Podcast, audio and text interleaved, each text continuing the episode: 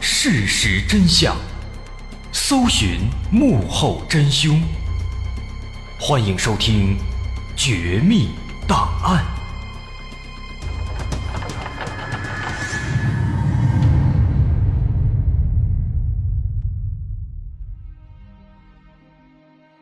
还原事实，探索真相。欢迎来到今天的《绝密档案》，我是大碗。在前几天，日本核污水排海事件闹得沸沸扬扬，有人恐慌，有人佛系，在网络上吵得不可开交。这件事儿到底应该如何评价？我们暂且不谈。今天我们不妨通过一个美国人的故事，来看看核辐射与核污染到底有多可怕。这个美国人他在三年之内喝下了一千四百瓶。含有放射性物质的水，导致他的身体逐渐土崩瓦解，他的牙齿全部脱落，他的下巴只能被切除，甚至他的头骨上还出现了好几个洞。直到他死亡三十年之后，他的遗体仍然在发热。一九二七年十一月，哈佛大学和耶鲁大学一年一度的联合橄榄球赛如约而至。那年的比赛一如既往的精彩，最终耶鲁大学以十四比零赢得了胜利。虽然这是两所大学之间的赛事，但在美国的橄榄球赛历史上，这是一项非常历史悠久的持续性赛事，从十九世纪就已经开始了。尤其参赛双方是美国的两所名校，因此很受关注。在每年的这个时候，很多哈佛和耶鲁的毕业生都会回到母校来观看比赛，这对他们来说就像是一种必须参加的仪式。在这一年也一样，我们今天的主角艾本·拜尔斯，他就是耶鲁大学的毕业生，如今他已经功成名就，是一个名气不小的企业家。除了企业家，他还有很多不同的身份，比如他同时也是一个富二代。他的父亲是拜尔斯钢铁公司的董事长和西屋电器制造公司的董事。不过，虽然说他是富二代，但是拜尔斯本身也很有能力，他自己的地位基本都是靠他自己奋斗来的。此外，他还是一个业余的高尔夫运动员，多次拿到美国和加拿大高尔夫业余锦标赛的冠军。所以说，拜尔斯这个人呢，有钱又有能力。此外，其实他还长得挺帅的，即便当时他已经四十七岁了，但是仍然很受女生的欢迎。他有一个外号叫做“狡猾的爷爷”，言外之意呢，就是说他很有魅力，总能俘获一些小女生的芳心。而拜尔斯自己确实也非常花心，典型的花花公子，这一点对他之后的悲剧其实也起到了一定的促进作用。当时在看完这次橄榄球赛之后，拜尔斯他乘坐自己的私人豪华火车回家，毕竟是豪华火车嘛，在这个火车上有他自己的卧室，和其他的小姐妹玩累了，他就回到自己的卧室里休息。但是就在他躺在床上睡觉的过程中，一个不留神摔下来了，而且还是从上铺摔下来的。也正是因为这一摔。拜尔斯命运的齿轮开始转动了，虽然没有明显的外伤，但是他的手臂却被摔得青一块紫一块，而且伴随着钻心的疼痛，这显然是伤到了。在回家以后，他立刻去找最好的医生治疗，虽然医生也采取了一些措施，但是手臂的疼痛却迟迟不能缓解。毕竟伤筋动骨一百天嘛，这肯定不可能马上就恢复。但对拜尔斯来说，这是一个天大的坏消息，因为接下来他还有一场高尔夫球赛要去参加。如果手臂好不了，那么肯定他就不能参赛了。为了尽快治好自己的手臂，他又接连拜访了好几个医生。但是这种硬性的伤，就算是华佗在世也无能为力啊，只能是慢慢的养，急不得。可是他偏偏就非常着急。他之所以着急，一方面呢是不能参加比赛，另一方面呢，刚咱也说了，他呢其实是一个花花公子，可以说是夜夜做新郎。可如果他的手臂一直好不了，那么他就没有办法再夜夜做新郎了，会影响他的床上运动。都说是病急乱投医，拜尔斯也一样。眼看着比赛期限将近，他等不及了。通过多方打听，他终于在一个医生的介绍下，联系上了一个叫做威廉·贝利的医学博士。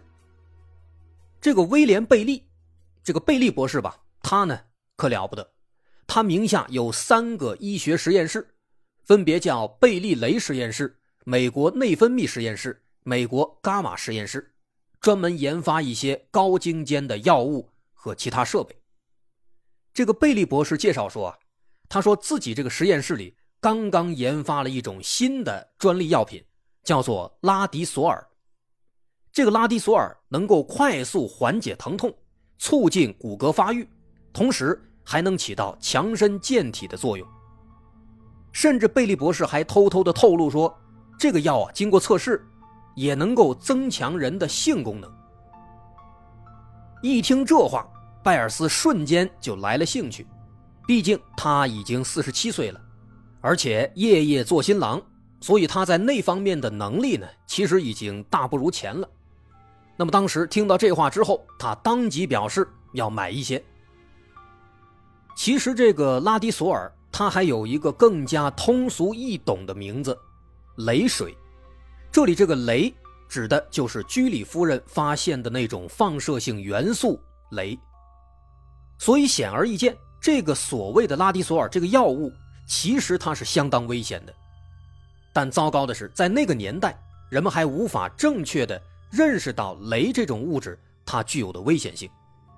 即便拉迪索尔的包装上已经非常坦诚的注明了，说这个药物的主要成分是镭和三重蒸馏水。但是人们依然没有意识到这其中的巨大的危险。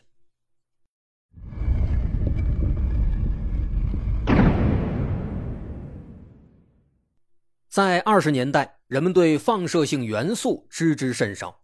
当人们看到这个药物的主要成分是镭，他们甚至还会感到有些激动和高兴，甚至会争抢着去买。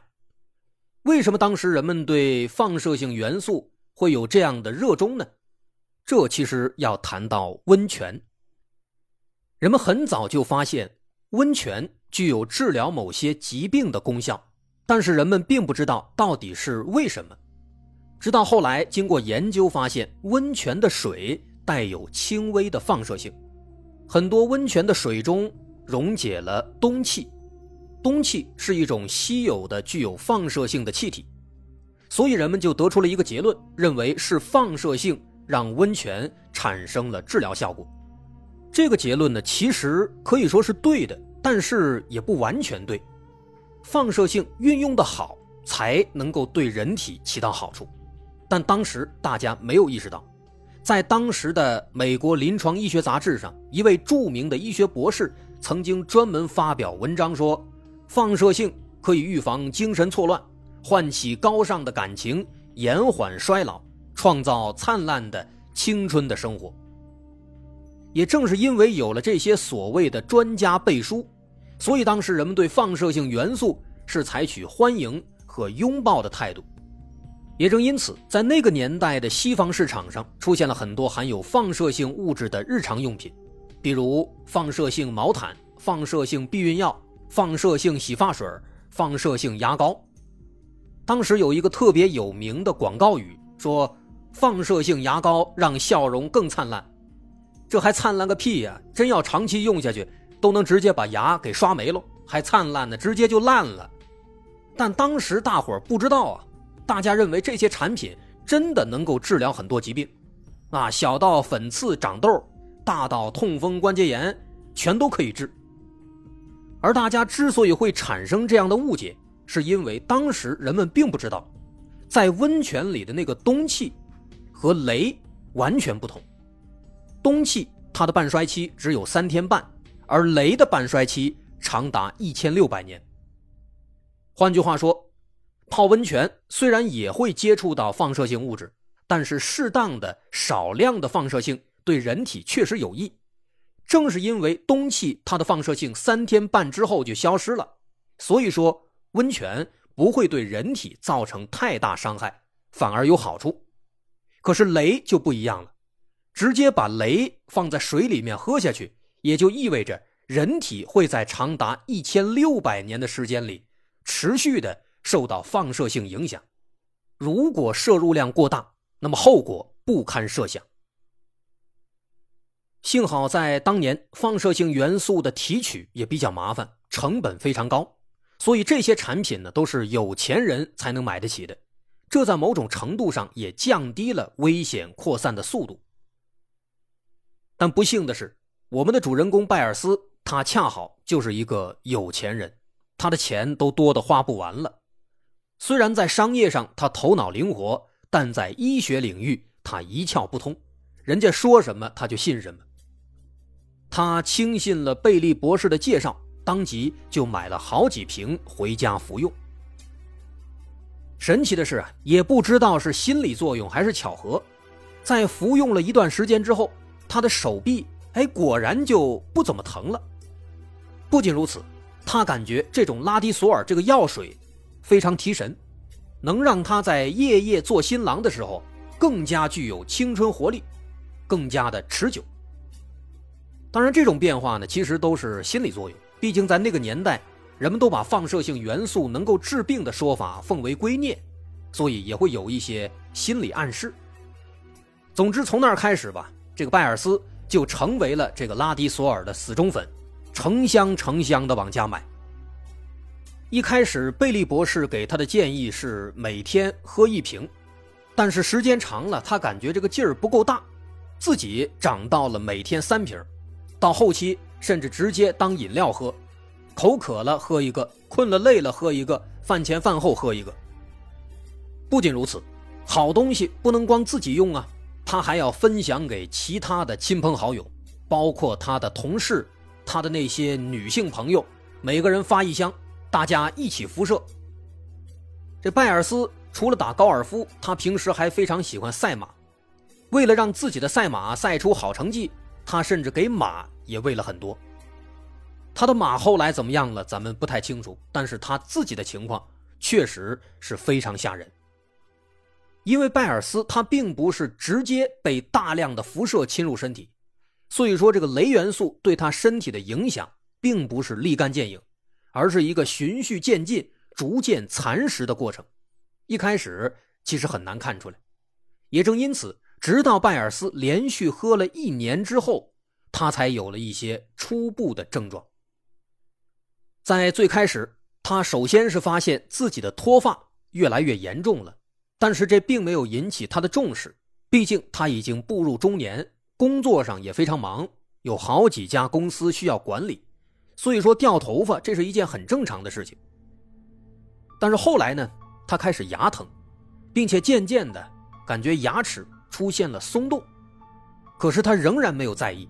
他特地找牙医检查了一下，但是也没发现什么问题，就只是简单的吃了一些药。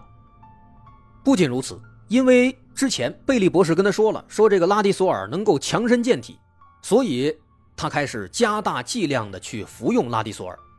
也就是从这个阶段，他才渐渐的从一天一瓶涨到了一天三瓶。他认为这样能够帮助自己更加健康，能够缓解这个牙齿松动，但殊不知。这样的操作其实恰恰加速了他情况的恶化。在喝到一年半的时候，拜尔斯的体重已经减轻了三十斤。他本来就不怎么胖，一下子少了三十斤，让他看起来呀瘦骨嶙峋，非常虚弱。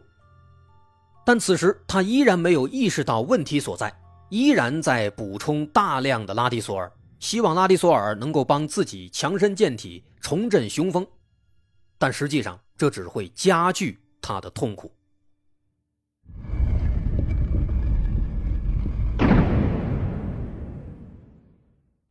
在服用拉迪索尔两年之后，拜尔斯开始出现了比较严重的症状，他的牙疼进一步引发了持续性头痛，并且越来越剧烈。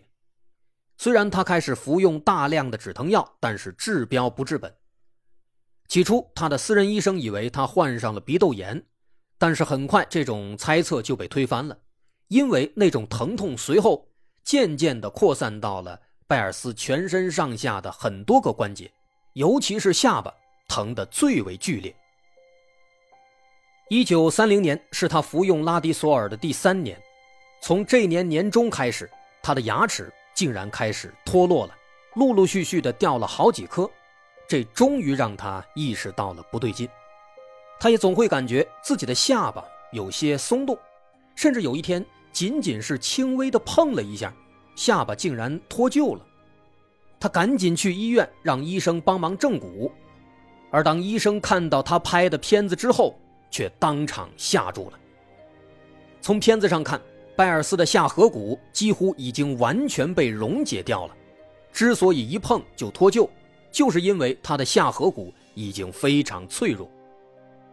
对此，拜尔斯完全呆住了。他立刻去了纽约最好的医院，做了一次最详尽的检查。最终检查的结果是，他的身体已经被放射性元素摧毁的破烂不堪了。虽然目前从外表看起来还没有什么太大变化，但是他体内的很多骨骼细胞已经被完全杀死。无法再生了。他每天服用拉蒂索尔都是通过嘴巴，因此他的下巴被侵蚀的最为严重。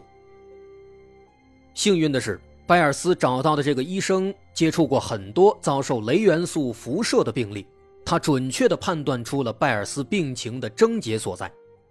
他对拜尔斯带来的拉迪索尔口服液做了检验，发现这里面除了放射性元素镭和水之外，没有任何其他东西。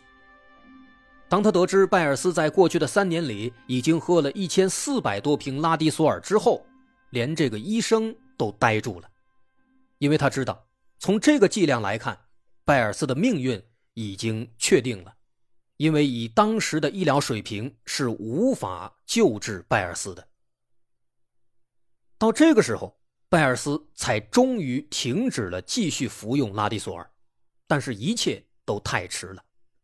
镭的化学性质和钙有点相似，在摄入人体之后，它不会在一天两天之内就迅速的穿透骨骼造成破坏，而是会慢慢的聚集在骨骼中，润物细无声，慢慢的散发辐射。在这个过程中，周围的骨髓、血细胞和其他组织会被逐渐蚕食破坏，这就是拜尔斯的下巴脱臼、牙齿脱落的原因。他们已经被辐射彻底破坏了，虽然目前他的身体还没有崩解，但那只是时间问题。为了让拜尔斯多活几天，医生提醒他不要再让下巴用力，吃东西也别嚼了，每天就吃点流食，千万别让下巴使劲儿。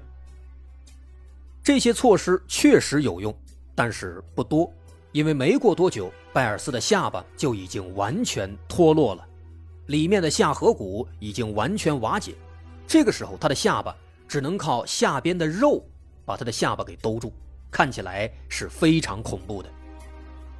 对这个情况，医生也没办法，只能通过手术帮他把一些腐蚀比较严重的组织都切除掉。因为这个时候呢，从外表上已经可以看出来，他的下巴已经开始逐渐腐烂了。后来，光在下巴上他就做了两次手术。这两次手术做下来，他的整个下巴几乎已经被切没了，嘴巴这个器官已经不存在了，只剩下两颗门牙还在，其他地方全都是空荡荡的。大家可以想象一下，一个人他的下巴没有了，只剩下两颗牙，这个样子是相当吓人的。所以医生又通过手术给他打造了一个假的下巴，让他看起来不至于那么恐怖。但这个状态还不是最糟糕的。后来检查发现，拜尔斯的大脑也出现了一些囊肿，甚至头骨上开始出现了两个小洞。没办法，为了防止镭的放射性进一步的感染他的大脑，医生们只能把那两个小洞进一步的给扩大，把被感染的边缘都切掉。我们很难想象他要承受怎样的痛苦。在之后的两年时间里，他体内沉积的镭开始更加疯狂的破坏他的身体，这导致拜尔斯的皮肤表面开始逐渐出现更多的腐烂迹象，他全身的骨骼也开始溶解。此时他早已经无法起床下地，只能躺在床上度过自己最后的时光。而可怕的是，他的意识还是比较清醒的，这意味着他会充分感受到自己的身体逐渐消亡的过程。拜尔斯知道自己大限将至了，在临死前，他当然不会放过这一切的罪魁祸首那个贝利博士，于是他请了最好的律师。起诉到了法院，同时也向市场管理部门做了举报。因为证据比较充分，这起案件一直在稳步推进。一九三一年九月，联邦贸易委员会希望拜尔斯能够在听证会上作证，但此时他的身体已经摇摇欲坠了，无法出门了。于是委员会就派了一名调查员和他的律师一起来到拜尔斯家中，一方面是了解拜尔斯的情况，另一方面。是要记录拜尔斯的证言。这次见面给那个调查员留下了深刻的印象。在后来对委员会的报告中，调查员是这样写的：拜尔斯经历过两次颌骨切除手术后，他已经完全毁容，意识清醒，但几乎无法说话。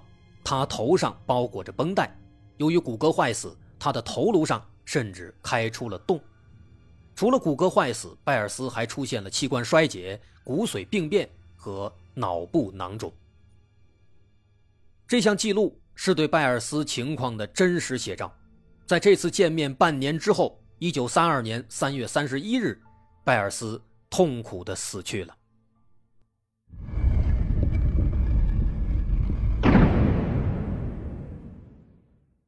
在那一年，拜尔斯其实刚刚五十一岁。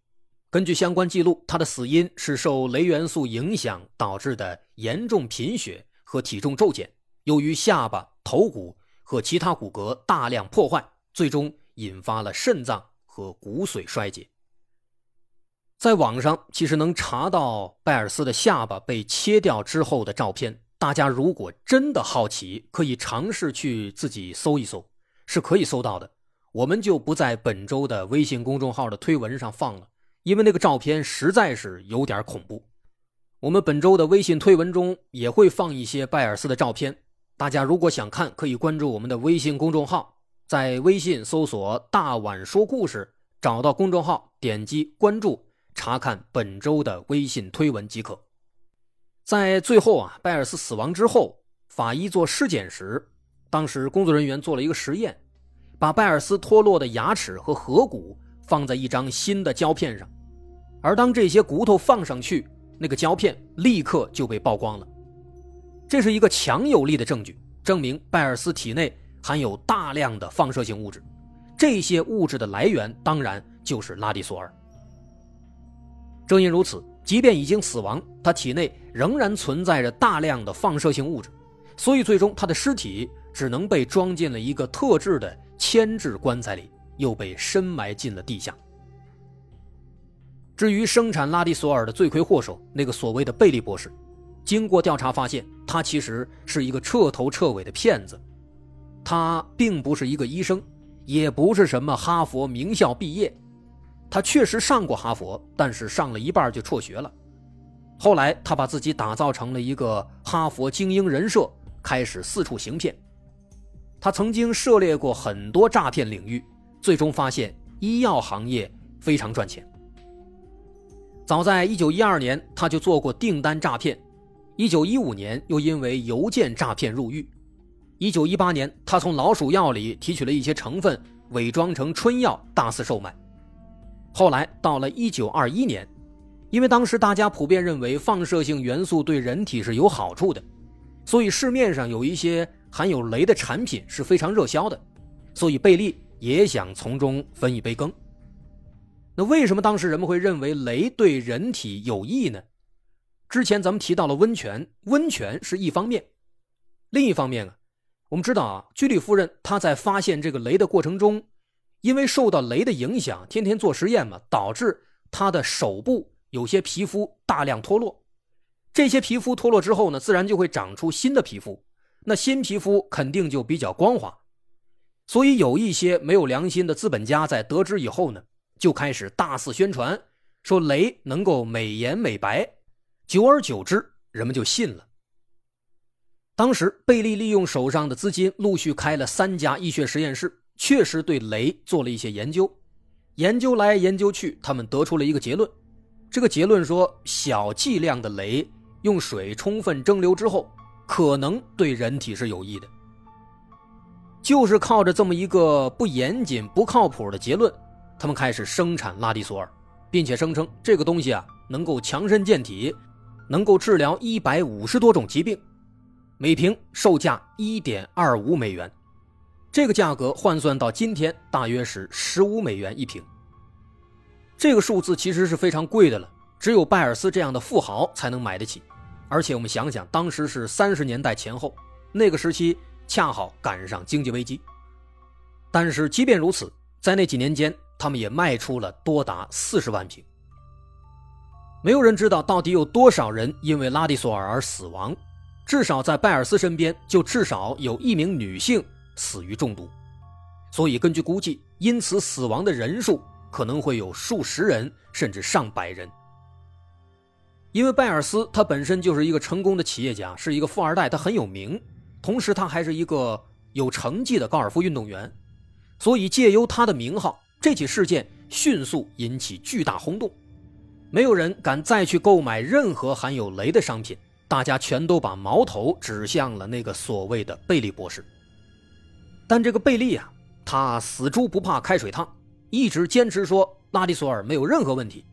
为此，他还在各大公共场合亲自饮用拉迪索尔，以此来证明这个雷水是安全的。听到这个行为，大伙是不是会感觉有点熟悉啊？二零一一年，日本福岛核电站泄漏，日本为了让人们相信核污染的水经过他们处理之后是无害的，当时。日本的内阁政务官原田康博在众目睽睽之下痛饮了一杯福岛的核污水，之后这个人因为这个功劳平步青云，一路高升。但是短短四年之后，他就在政坛彻底隐退，之后很少再露面了。所以说这两个场景是不是似曾相识？但是贝利博士他就不一样了，纵使他自己也痛饮了不少拉迪索尔。但是大家已经不再信任他了，大家都觉得你现在喝了是没事但谁知道以后你会不会死啊？会不会有事啊？所以说，即便后来贝利又研发了一些什么放射性感冒药、放射性内裤之类的，但是也并没有骗到多少钱。实际上，群众的猜测完全正确，因为贝利自己也喝了不少拉迪索尔，所以他最终也因为镭元素的破坏。引发了癌症，最后痛苦的死去了。这倒是印证了那句老话：“人为财死，鸟为食亡。”一九六五年，在拜尔斯去世三十三年之后，他的遗体被重新挖出来进行检测，结果发现他体内的辐射水平仍然非常高，甚至尸骨都还是热的。而贝利的尸体也一样，在他因为癌症死亡二十年之后，他的遗骨。也被挖了出来，也很热。拜尔斯的悲剧其实并非个例，我们应该都听说过雷女孩他们身上发生的惨案要更多。在整理拜尔斯的素材时，我们发现很多外国网友在网上倾诉，在他们之中，很多人的母亲曾经就是雷女孩这些可怜的人，大多数只能在床上度过余生。有关他们的故事，可能有些朋友还不甚了解。之后如果有机会，也许我们会进一步的再展开说一说这些雷女孩的故事。那今天有关拜尔斯因为雷水引发的惨剧，咱们就说到这儿了。我是大碗，感谢您的收听。如果您喜欢，欢迎关注我的微信公众号，在微信搜索“大碗说故事”，点击关注即可。我是大碗，感谢收听，咱们。下回再见。